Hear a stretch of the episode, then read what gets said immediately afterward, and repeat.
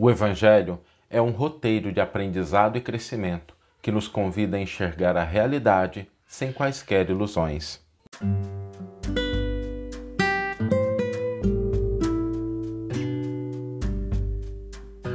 Você está ouvindo o podcast O Evangelho por Emmanuel, um podcast dedicado à interpretação e ao estudo da Boa Nova de Jesus através da contribuição do benfeitor Emmanuel. Hoje nós vamos refletir sobre a realidade do caminho que o Evangelho nos convida a trilhar. Quando nós pensamos no Evangelho, é natural que a gente pense na mensagem de Jesus, na boa nova do Cristo, como sendo um roteiro para o serviço religioso. E ele o é, não há nenhuma dúvida com relação a isso. Todas as expressões religiosas são dignas do nosso carinho, do nosso respeito, mas o Evangelho não é só isso. O Evangelho é algo mais. O Evangelho nos convida a vivenciar, a praticar, a entender a mensagem do Cristo no cotidiano das nossas vidas. Nos convida a buscar levar aquilo que o Cristo nos trouxe para o nosso cotidiano. E para isso é preciso que a gente aprenda a olhar a realidade, sem a falsa humildade, sem o orgulho negativo, a gente olhar a realidade como ela é, considerar as coisas que nos cercam. Porque às vezes nós caímos em ilusões, tanto em exacerbar problemas, quanto em ignorá-los. Tanto em a gente buscar situações de tranquilidade contínua, excessiva, quanto a gente achar que isso é só um esforço de autoflagelação, são dois extremos que configuram ilusões. A vida é um campo de esforço, é um campo de transformação.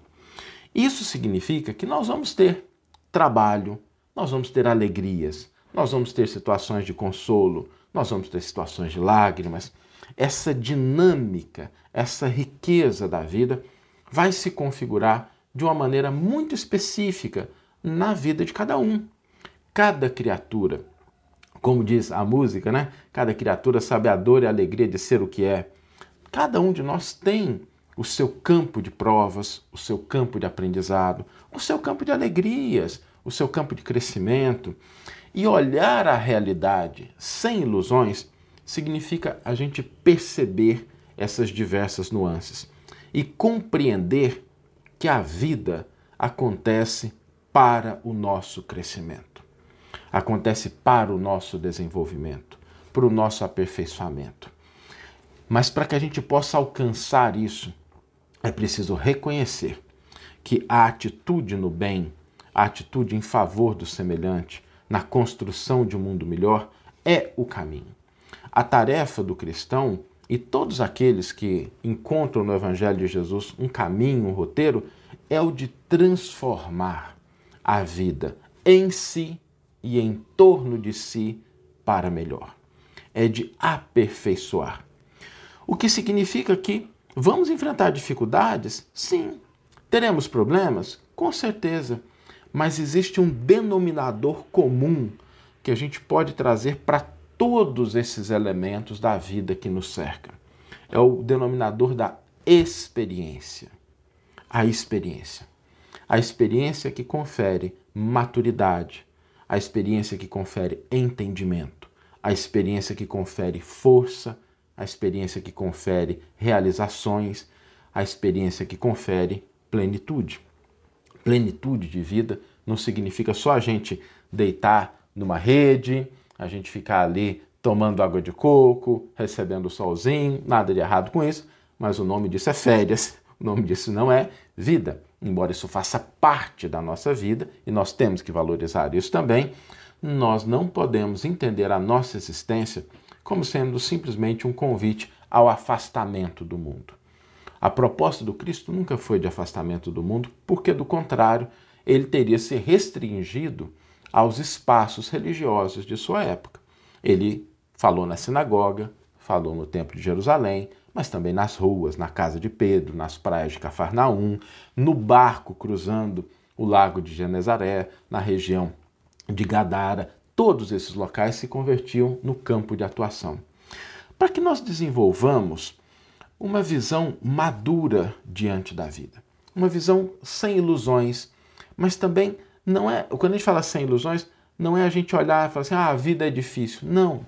A vida é a maior oportunidade que Deus nos conferiu para crescer, para se desenvolver, para aperfeiçoar.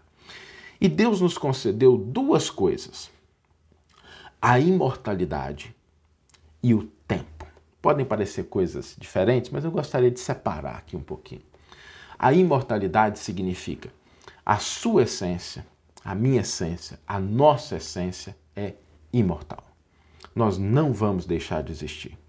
As situações podem ser as mais agradáveis, as mais desafiadoras. Elas podem oferecer os desafios mais difíceis ou as estradas mais tranquilas, mas a imortalidade é a grande herança dos filhos de Deus. Nenhum de nós vai deixar de existir. A continuidade da vida é talvez um dos aspectos mais importantes para a gente internalizar junto com o outro, que é o valor do tempo, o valor do dia de hoje, o valor das horas depositadas em nossas mãos para que nós possamos melhorar a vida em torno de nós e para nós, para que a gente possa construir, para que a gente possa edificar, para que a gente possa transformar. Quando Jesus se refere à cruz, ele se refere a esse aspecto profundo do entendimento da vida, que nos demanda maturidade para que a gente olhe as nossas experiências como sendo sempre algo que nos traz o convite ao crescimento, ao entendimento, ao aperfeiçoamento, ao fortalecimento. Essa postura muda a forma de nós interagirmos com a realidade que nos cerca. Porque a gente pode passar por situações desafiadoras. Às vezes, dentro do lar, um parente difícil, uma situação que exige cuidado, mas quando nós entendemos a vida a partir dessa perspectiva, nós temos energia porque a gente entende que o trabalho é esse, o esforço que a vida me convida a realizar é esse.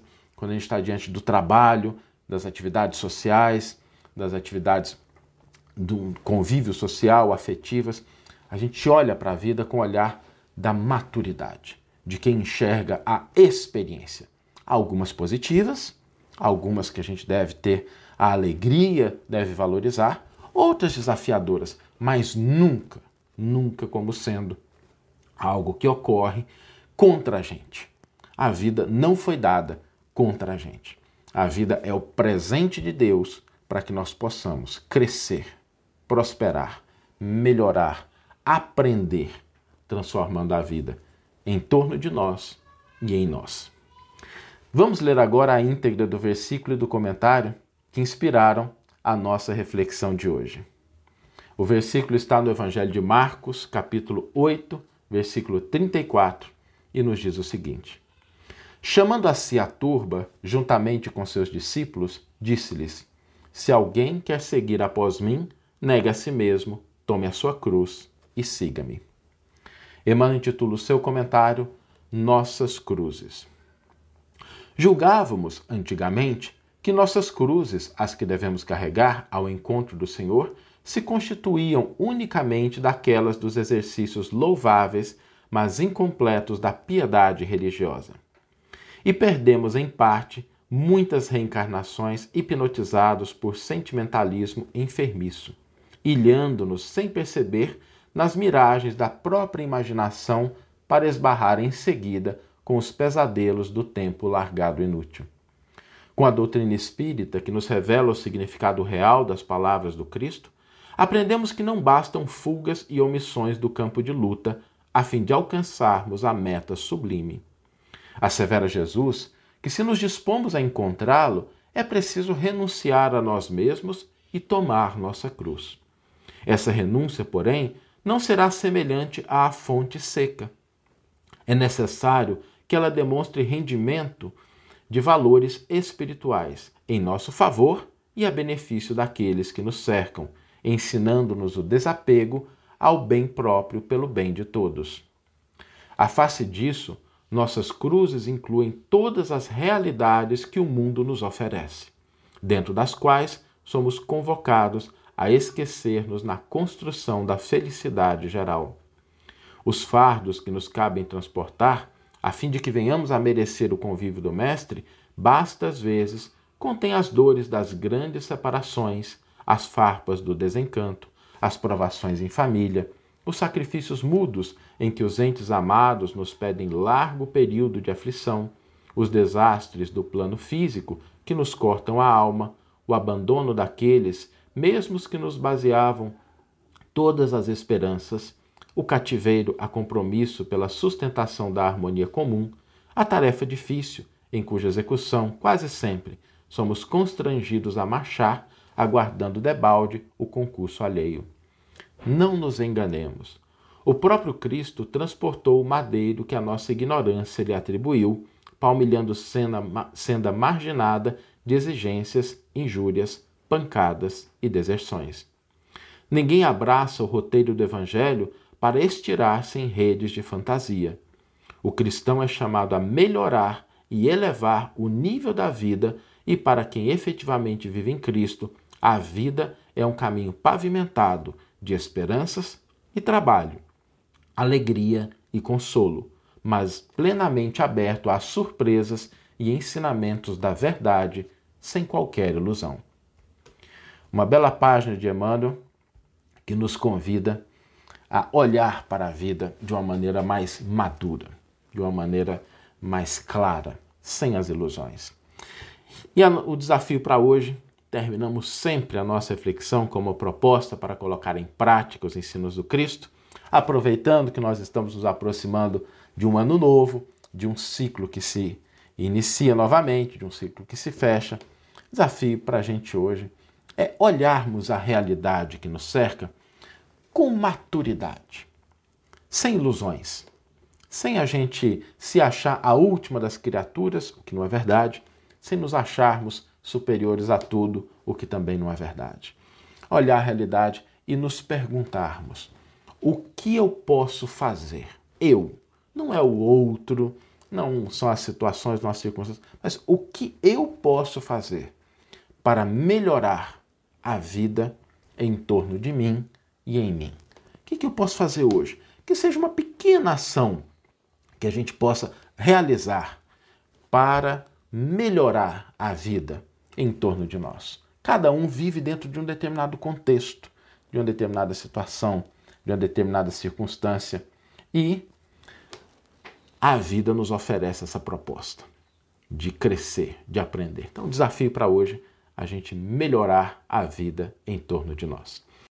Que você tenha uma excelente manhã, ou uma excelente tarde, ou uma excelente noite e que possamos nos encontrar no próximo episódio.